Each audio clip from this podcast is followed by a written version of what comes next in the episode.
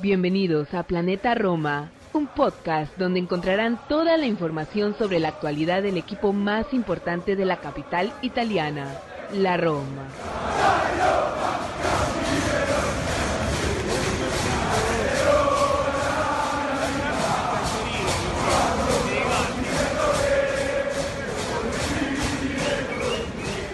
Y ahora estamos con el otro editor de Planeta Roma .net, Alex Murillas, que ahora se ubica en España, está en Roma, en España, siempre está viajando por toda Europa. Alex, un placer que puedas tener unos minutos. Yo sé que son, son, son momentos difíciles donde viajas, la familia, las fiestas. Gracias por tomarte unos minutos de estar con nosotros en Planeta Roma Podcast. Encantado de estar aquí, Sam, de nuevo y encantado de hacerlo con, con las categorías inferiores de la Roma y con el equipo femenino. Sí, comencemos con la primavera, porque hay mucho que debatir. Una, una temporada importante donde la primavera viene del equipo de, Alberto de Rossi viene puntero, eh, la clasificación con 13 partidos, 33 puntos. Eh, antes de meternos en, digamos, en, yo preguntarte cuáles son los prospectos principales, porque quiero que nos comentes también, porque yo sé que has estado viendo los partidos en vivo de la primavera, del equipo de mujeres, así que eres la persona perfecta para hablar de esto. Metámonos en la primavera. Eh, ¿Cuál es tu análisis después de 13 partidos donde la Roma, el equipo de Alberto de Rossi, como lo decía, lidera la tabla de clasificación con 33 puntos? ¿Cuál es el análisis de esta Roma que desde los últimos cinco partidos ha ganado cuatro y empatado uno. está siendo una competición, el otro día lo hablaba con, con Antón, también un compañero, un analista de fútbol eh, italiano. Este año está ganando el, que, el equipo que mejor se ha sabido moldear a este cambio de generación. Venimos de una generación pasada donde, donde la Roma también eh, era a principio de temporada, era, era una Roma arrolladora, Luego en el segundo tramo de temporada la Roma se desinfló, pasó de ir primera durante el primer tramo a bajar a la cuarta, quinta posición. Este año muchas de las promesas de la generación pasada, muchas de las promesas que el año pasado estaban en equipos como, como Atalanta, Empoli, han subido a primer equipo, otros han ido accedidos a equipos de, de Serie B, Serie C. Y la Roma es el equipo que mejor se ha sabido, mejor ha llevado ese cambio por el hecho de que ha habido jugadores como Eduardo Bove, Calafiori, que sí han subido al primer equipo, pero lo que, lo que diferencia a la Roma en este sentido de los Juventus, Inter de turno, es que hay mucho detrás. Esta, este año hay mucho detrás. Hay categorías inferiores, sub-18, sub-17, que ahora mismo hemos visto como, por ejemplo, Dimitrios Keramitis eh, se le fichó hace, hace cuatro o cinco meses para el sub-17 en 10 partidos le tenemos en la primavera titular y ya llamando a las puertas el primer equipo. Este año la Roma es tan superior porque no solo el equipo primavera es superior, tiene una infraestructura perdón, muy superior a las demás. Es, un, el club, los Friedkin, sobre todo el padre de, de Rossi, Alberto de Rossi, han sabido trabajar muy bien estos tres últimos años. Estamos viendo una Roma que de verdad, eh, de verdad, un proyecto serio, tanto a nivel, eh, a nivel Serie A, a nivel primavera, y esto es lo que necesitaba. Un relevo que, como luego vamos a hablar de una, de una entrevista que estos días ha sonado mucho, un relevo que parece que puede llevar a esta Roma a competiciones europeas, eh, a la Youth League, una Roma que promete, y lo, lo dicho, si luego tenemos tiempo de hablar, eh, lo hablaremos. No es solo la Roma primavera, es todas las categorías inferiores del fútbol masculino de la capital y que se ve reflejado en las, últimas horas con la noticia de las renovaciones de Zaleski, de Eduardo Bove y, y de Ebrima Darboe, ¿no? Eso es, y no son esos tres. Tú, ahora mismo, cualquiera, echamos la vista al plantel de primer equipo, nos encontramos tranquilamente a seis o siete jugadores que pueden tener de aquí a dos o tres años protagonismo del primer equipo y que provienen de la, del primavera. Zalewski, Bove, eh, tenemos a Félix, tenemos a Calafiori, tenemos a muchísima gente. La renovación es un premio de lo que se viene haciendo en las categorías inferiores. Es verdaderamente, el, otro día lo hablaba con un compañero, estamos viendo los años, los años más lúcidos de la Roma Primavera, de la Roma Primavera, no, perdón, de la cantera romanista en lo que a profundidad se refiere. estamos viendo los años más serios de, de las categorías inferiores de la Roma. Hay que mantenerlo. No, no puede ser esta temporada, como pasó el año pasado, creerse muy superiores y la segunda parte de la temporada venirse abajo. Entonces, hay proyecto y, y como se dijo el otro día Bergin en la, en la entrevista, se ve un proyecto europeo. Ahora van a saber trabajar Friedkin, De Rossi y compañía con el objetivo principal este del proyecto europeo.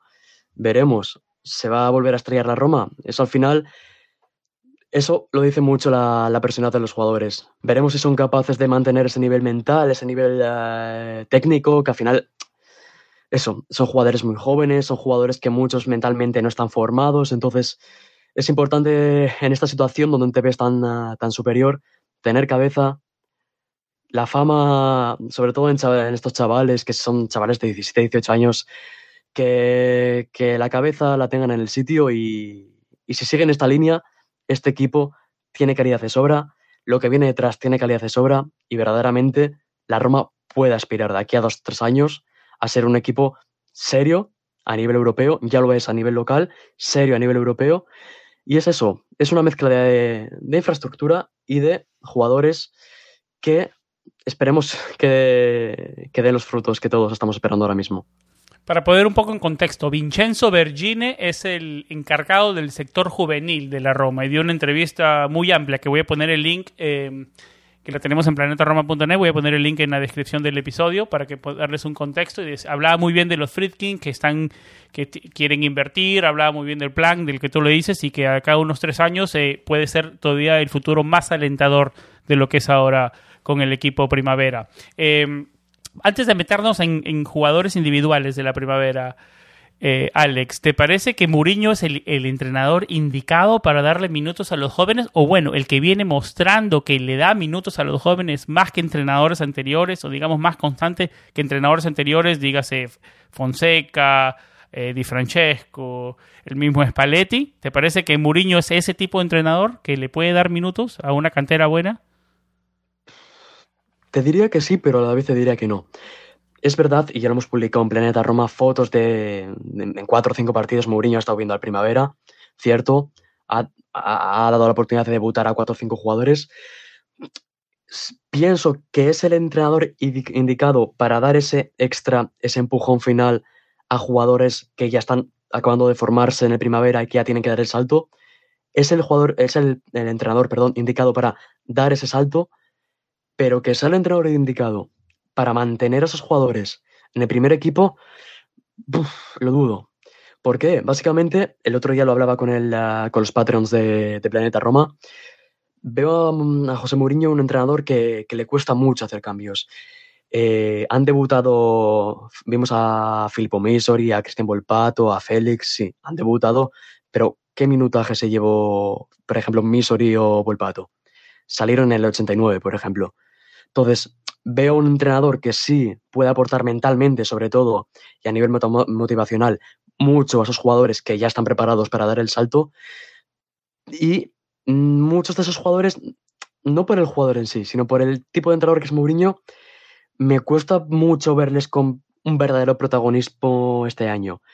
Veo jugadores que pueden jugar un par de partidos, tres, cuatro, X partidos esta temporada, pero que el año que viene, y más si se vienen refuerzos este, este mercado invernal y el mercado veraniego que viene, les veo complicado que en un plazo corto, de un plazo de, de esta misma temporada o la temporada que viene se consigan asentar.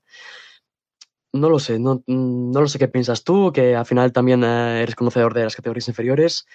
Y es eso, veo que no hay mejor que nadie a, a nivel, de, a nivel motiva- motivacional que José Mourinho, pero a nivel, eh, a nivel mantener esos jugadores arriba, a nivel de mantener minutos. Eso es lo más complicado como- para Mourinho, porque Mourinho Eso puede es. aparecer en momentos, inclusive en momentos de lesiones, con una escuadra que digamos no es tan profunda, pueden aparecer momen- momentos que se le necesiten a ese tipo de jugadores para que, pero que den el salto de calidad y se mantengan, eso es complicado. Yo creo que Mourinho, tienen, hay una chance más grande con Mourinho ahora que con entrenadores anteriores. Eh, yo creo que por Sí. ahí va mi pregunta. Está, es- la oportunidad existe, obviamente. Y las oportunidades se han multiplicado por mil. Ya vemos a quién hizo debutar Fonseca o De Francesco. Las, las posibilidades de, de, lograr debutar en el primer equipo se han multiplicado, eso es obvio, pero de ahí a sentarse lo veo muy difícil. Es cierto que el propio Mourinho ha dicho que tiempo, la palabra de Mourinho en Roma es tiempo, eh, los jugadores jóvenes necesitan aún más tiempo y veo que jugadores como por ejemplo Missouri, bueno, ahora si se si se hace oficial como venimos comunicando, como venimos informando en Planeta Roma la, la cesión de Calafiori, pueden tener más minutos, pero son jugadores que, que posiblemente se vayan cedidos el año que viene. La cesión de Calafiori al Cagliari, para ponerlo en contexto. Eso es, sí. Jugadores que han debutado, jugadores que tienen nivel, tienen, son jugadores con un proyecto de jugador que van a tener nivel en un futuro para tener eh, una oportunidad en el primer equipo, han debutado pero muchos de esos no creo que al año que viene se mantengan en el primer equipo y posiblemente se busque la cesión de ellos. Alex, regresando al primavera, eh, decíamos al comienzo del segmento que están encabezando la, la, la Serie A Primavera, tienen 13 partidos, 33 puntos. ¿Cómo ves el segundo, la segunda mitad de temporada? Porque lo hablamos antes de comenzar a grabar. Eh, tú estuviste presente y viste varios partidos, no solamente del equipo del equipo primavera, sino del equipo femenino, del que vamos a hablar más adelante. Eh, ¿Cuáles son las armas principales de este equipo y cómo ves la segunda mitad de temporada? Cabeza. Veo la segunda parte de la temporada que, que si Alberto de Rossi, si Mourinho y Alberto de Rossi llegan a un, a un punto medio y no pasa como pasó el año pasado con las lesiones, que, que de Rossi se queda sin la mitad de, de jugadores, si Mourinho y de Rossi se respetan, si el plantel se mantiene y no hay una, fuga de jugadores cedidos, una fuga de jugadores a primer equipo y lo que es la, la, columna vertical del equipo se mantiene, veo un equipo que tiene jugadores para mantenerse en este ritmo. ¿Perderá algún partido? Obviamente. No es normal contra equipos como la Juventus, contra el Inter, contra el Empoli, que este año el actual, el, el vigente campeón, no perder. No es normal llevar una diferencia de goles de 22 cuando el siguiente equipo lleva nueve goles de diferencia. No es normal, obviamente, pero es un equipo que tú ahora mismo te llevas a tres, cuatro jugadores y tiene de dónde pescar en las categorías aún más inferiores. Jugadores como Ricardo Pagano, estamos viendo a jugadores como los hermanos D'Alessio, estamos viendo jugadores que hay sustitutos de los que tienen que ser los sustitutos. Hay mucho donde coger. Jugadores como, como Bolsan, eh, que tiene unos números con la selección absoluta, o sea, con la selección sub-17 increíbles. Tiene números de 10 goles en 10 partidos. No sé si eran 9 en 10 partidos. Es eso. Si Mourinho y De Rossi se respetan y si no ocurre nada, nada totalmente extraño, este equipo se debe y puede mantenerse en esa primera posición. Recordemos que son 8 puntos con un partido menos recordamos que los únicos equipos, o partidos donde verdaderamente a la Roma se le ha visto que puede flojear en algo, han sido contra el Milan y contra la Juventus. El empate contra la Juventus perfectamente él podría haber ganado la Roma. Fue un partido donde la Roma fue perdiendo todo el partido. Supo remontar 1-1, metió la Juventus. La Roma pudo, o sea, la Roma empató, pudo ganar al final. Son partidos donde hay partidos que le cuestan pero que al final la calidad siempre sale ganando. ¿Están teniendo suerte? Pues posiblemente. Hay partidos también, como ocurrió en Copa contra el Cosenza, que se le complicó muchísimo y no fue hasta el minuto 65 cuando verdaderamente se vio una Roma que pensó, somos favoritos, tenemos que ganar. Es mental, es mental porque a nivel técnico hay, hay de sobra, es el equipo a nivel, a nivel de estructura que posiblemente contando las sub-17, sub-18, las que mejor están trabajando. Ay, entonces yo me, jugaría, me, jugaría, me jugaría mucho a que la Roma, si no, hay, si no pasa nada extraordinario, se va, al menos en liga, ya no te digo en playoff, que al final al playoff siempre es una lotería, tiene que ganarla y tiene que ganarla con un, con un margen, tiene no, puede ganarla con un margen como el que estamos viendo ahora. Ahora, ¿van a ser capaces los jugadores de mantener ese nivel mental? Eso es lo, que, lo más importante en este tipo de, plantillas. Excelente. Eh, alentador, digamos, lo que nos dices para el futuro de la Roma y no solo de esta temporada, sino para más adelante. también. Eh, Alex, eh, hablábamos que has estado presente en varios partidos de, local del equipo primavera, del equipo femenino. Antes de meternos al equipo femenino, eh, ¿cómo se vive un partido? Porque ya sabemos todos, bueno, lo que, lo que, los que hemos tenido la suerte de estar en el Olímpico para partidos de Serie A, de Champions, sabemos cómo se vive con, con, con el público, y los que no, lo vemos por televisión, cuando un Olímpico lleno, cantando un, un, olímpico vivo. ¿Cómo se vive un partido de la primavera? ¿Va gente, va gente al estadio? Eh, ¿Hay cantos? ¿Cómo se vive un, equipo, equipo femenino? Cuarto año de creación. Eh, ¿Cómo se viven este tipo de partidos eh, de primera persona que has estado en casi todos los partidos de local esta temporada? Pues la verdad, no te voy a mentir, me ha sorprendido porque yo, al final en España con los filiales es un tema que es complicado, que no va mucha gente y quizás al final es el primer año que estoy en Roma, no sé si otros años ha vivido de esta manera, pero los 200, 300 personas en un partido cualquiera, en un partido que no sea un partido contra Juventus, un, equipo, un partido contra un rival de media tabla, las hay. Estamos hablando de primavera. eso es, en un estadio donde entran, solo está abierto para espectadores la mitad del, del, estadio, entrarán unas mil personas, 1500, eh, unas 200, 300 en cualquier partido sí que hay. Eh, obviamente el ambiente de cantos no es como el ambiente que puede haber en el Olímpico, pero es un ambiente bastante familiar. Muchos familiares, muchos amigos. Tú luego ves a los jugadores eh, celebrando, en la, celebrando con la grada. El otro día, por ejemplo, contra el Cosenza en Copa, Luigi Cherubini, que uno de los jugadores más destacados y que más me están gustando de la, del plantel primavera, venía porque tenía toda la familia en la grada. Es un ambiente muy familiar.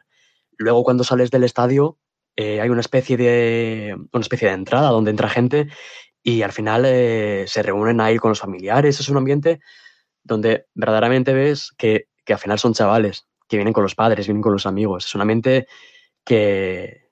Es un ambiente que, que merece la pena vivirlo por el hecho de que no es todo fútbol de élite y es bonito ver cómo son los propios padres que te ven triunfar y que son los propios padres que ven que estás a un paso de la gloria. Bueno, Alex, y ahora hacemos la transición al equipo femenino. Un equipo femenino que después de 11 partidos jugados tiene 25 puntos, está afianzado en el segundo puesto, empatado con el Sassuolo, empatado en puntos con el Sassuolo. Eh, la Juventus está primero con 33 unidades, estamos a 8 puntos de distancia. Estamos ahora mismo en posición de clasificar a Champions League femenina, que sería por primera vez en la historia que la Roma clasifica a la Champions League femenina. Em, igualmente, como comenzamos el equipo primavera, dame, dame tus pensamientos generales de cómo va la temporada del equipo de Alessandro Espuña, que en los últimos cinco partidos tiene cinco partidos ganados en liga. Eh, positivo también, muy positivo también, me imagino que son tus opiniones del equipo femenino. Estamos ante el año los, los, fans de la Fórmula 1 seguramente habrán escuchado el plan, pues este es el año. No, este año en la Fórmula 1 fue, ¿qué año? La carrera, el final de carrera, es otro tema, otro podcast, pero, pero el final de los últimos dos minutos del Grand Prix en, el medio de este, la verdad que fue, no he visto nada, un final así en años de Fórmula 1. Si, si fui, eres fan de Fórmula 1 y este año, digamos, si este año te convertiste en fan de Fórmula 1, es el mejor año. Pues también diría lo mismo. Si este año te gusta la Roma y estás aficionado al fútbol femenino, es el año para verlo. Para, poner en contexto, que seguramente muchos de los que nos escuchan no, no serán conscientes de, la, de, cuál es la historia de, la Roma femenine, de femenila, femenile, perdón. Es el cuarto año del equipo. Eh, equipos como la Juventus, el Inter, el Milan son equipos con mucha más trayectoria.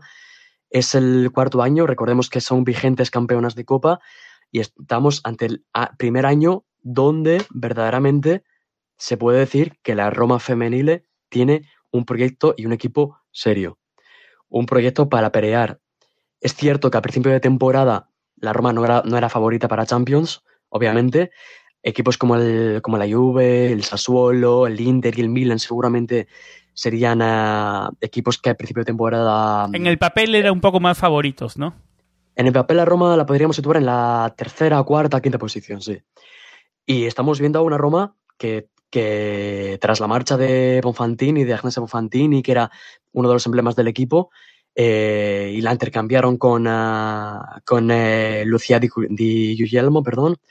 Eh, muchos dudaron de ese fichaje y hemos visto cómo se ha construido un proyecto a lo que el primer equipo se refiere muy sólido. Un proyecto donde sí que es cierto que no hay una jugadora como pueden tener el Milan, como puede tener la Fiorentina con, con Daniela Sabatino, que una jugadora que digas es una, la jugadora estrella, pero es un equipo, al igual que ocurre con la, con primavera masculino, un equipo. A mí me encanta Ana María Sarturini. A mí es la, la, la jugadora que me da confianza. Como dice en, en inglés, reliable. Ana María Sarturini. A mí me encanta la número 15 de la Roma. Es la jugadora, es la, es la jugadora de la, de la afición. Eh, es la jugadora ahí, que estuvo desde el comienzo también, ¿no? Eso es, junto con Bartoli.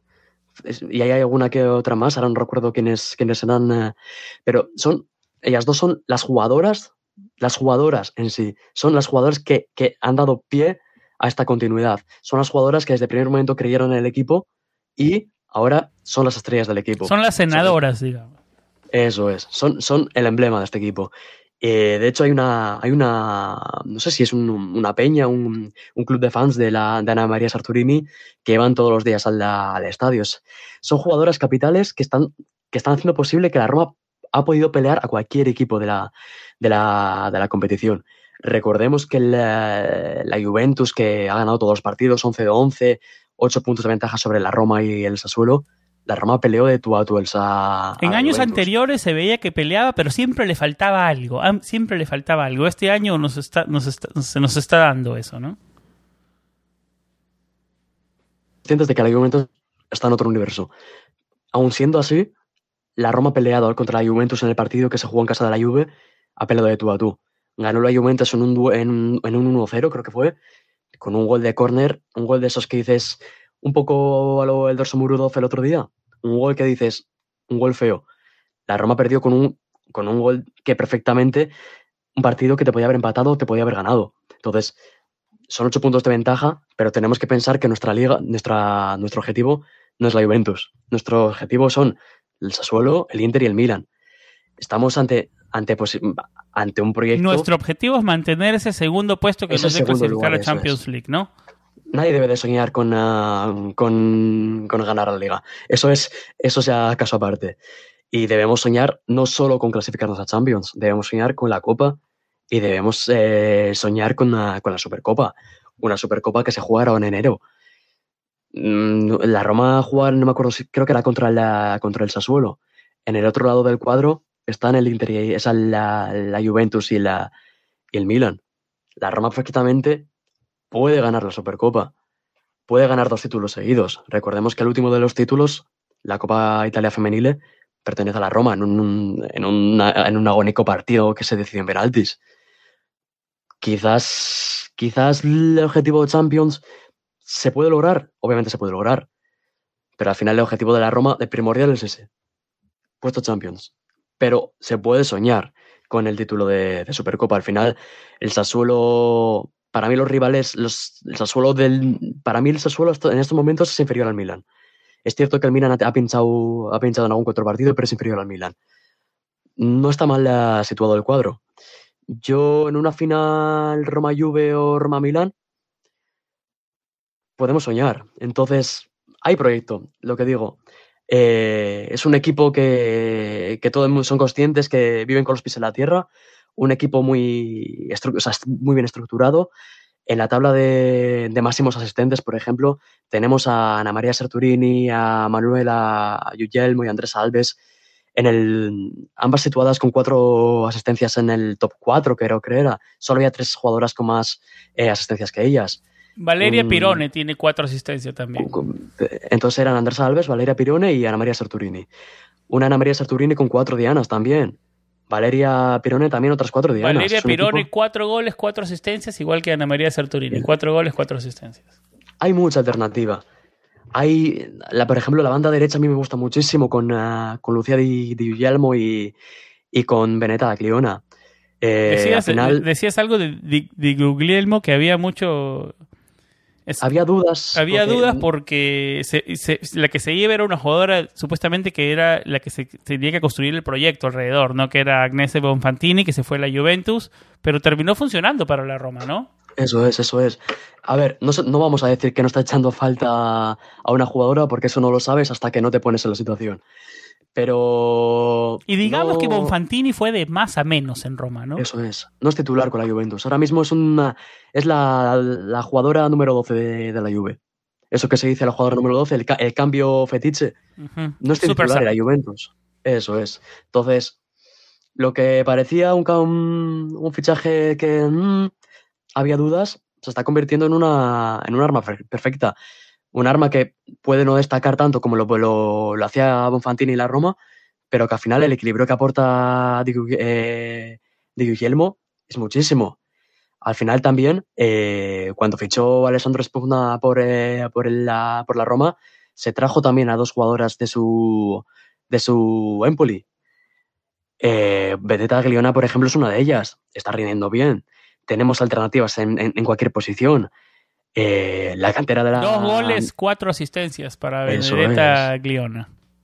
Tenemos mucha cantera. Al final, el, la Roma Primera Femenile es la absoluta dominadora de la, de la, de la, de la Primera Femenile. ahora no recuerdo los datos, pero creo que eran nueve partidos, 60 goles eh, de diferencia. El otro día eh, pinchó contra, la, contra el Napoli, si no recuerdo mal, el San Marino iba primero, jugaron contra el San Marino por mi primer puesto, 9-0. Hay jugadoras que ya han debutado este primer año, ya esta, esta temporada con el, con el primer equipo. Estamos hablando de la primavera femenina ahora, ¿no? Primavera femenil, eso es. es. Digamos que la primavera femenil se estructura en dos, en dos grupos. En un grupo donde están Inter, Milan, digamos, norte y sur. Eh, la Roma está en el grupo sur. Y es 50 goles, tengo aquí el dato, 57 goles de diferencia en 11 partidos. El siguiente equipo tiene 26 goles de diferencia. es un equipo que arrolla por Está arrollando en su liga. todo positivo, digamos, en los sectores femeninos, en sectores femeninos y primavera de la Roma, ¿no? Es, alentador, digamos, el futuro. Alentador, es, alentador, algo que no se que no se ha sabido trabajar durante las pasadas temporadas y que llevamos dos tres años que verdaderamente hay esperanza. Eh, por ejemplo, volviendo un poco al, tema del, primavera masculino, el, digamos que para, entender un poco la rivalidad de la capital, la Roma era, es dominadora en las categorías sub-18, primavera y bueno, y sería, se puede debatir. Y la Lazio lo era en las que sub-15, sub-16, sub-17. Este año las sub-16 y sub-17 la Roma ha plantado cara a la, a la Lazio, por ejemplo. Estamos entre se nota que, que los de Santis, de Rossi, Bergine, ahora en el femenino la de Babagnoli, perdón. Y todos alineados con la visión de los Friedkins, ¿no? Y con la billetera de los Friedkins, ¿no? Eso es. Hemos visto a los Friedkins también viendo un partido del, del primavera. Correcto, correcto, ¿no? Sí, yo creo que todo está alineado y el futuro es alentador. Quiero regresar contigo, Alex, antes de, despedirnos y, te agradezco de verdad por el tiempo.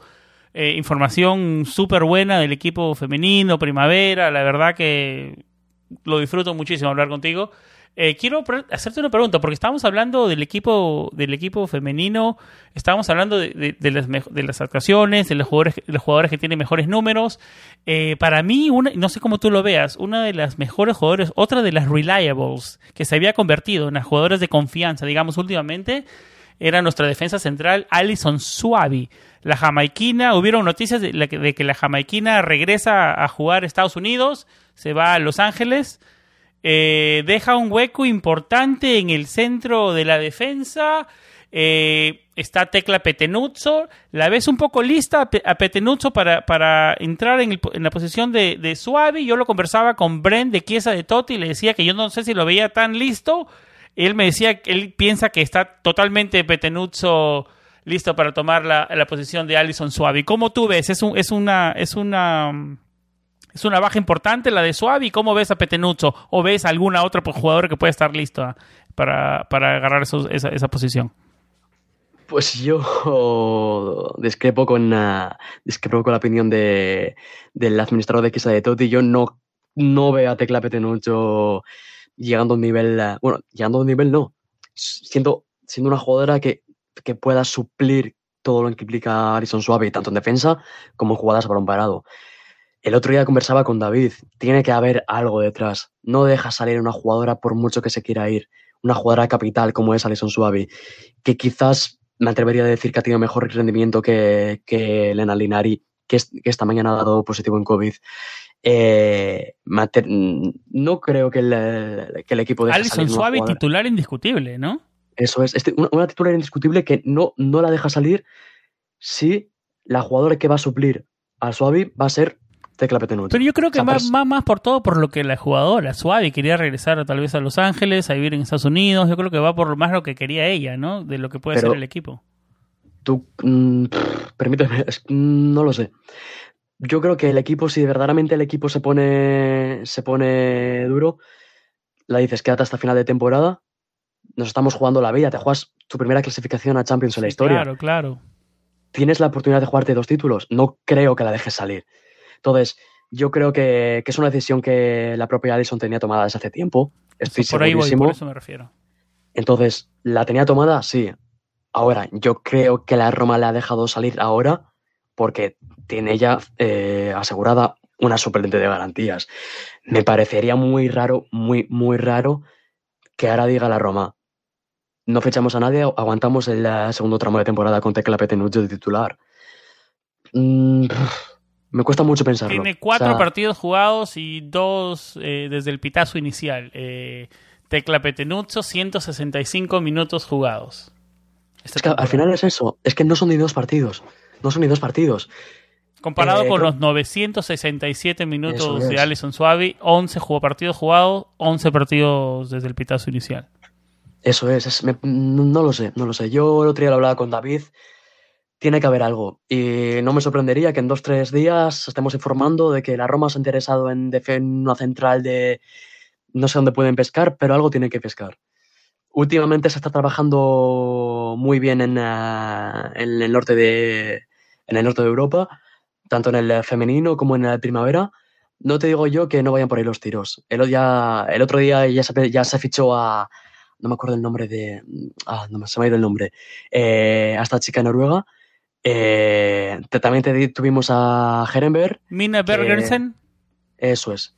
También tuvimos a Herenberg, que una lesión de larga duración y parece que no va a volver. Ya anda con el padre y con la hermana, que es la balón de oro de hace. Ada, la balón de oro de hace dos años.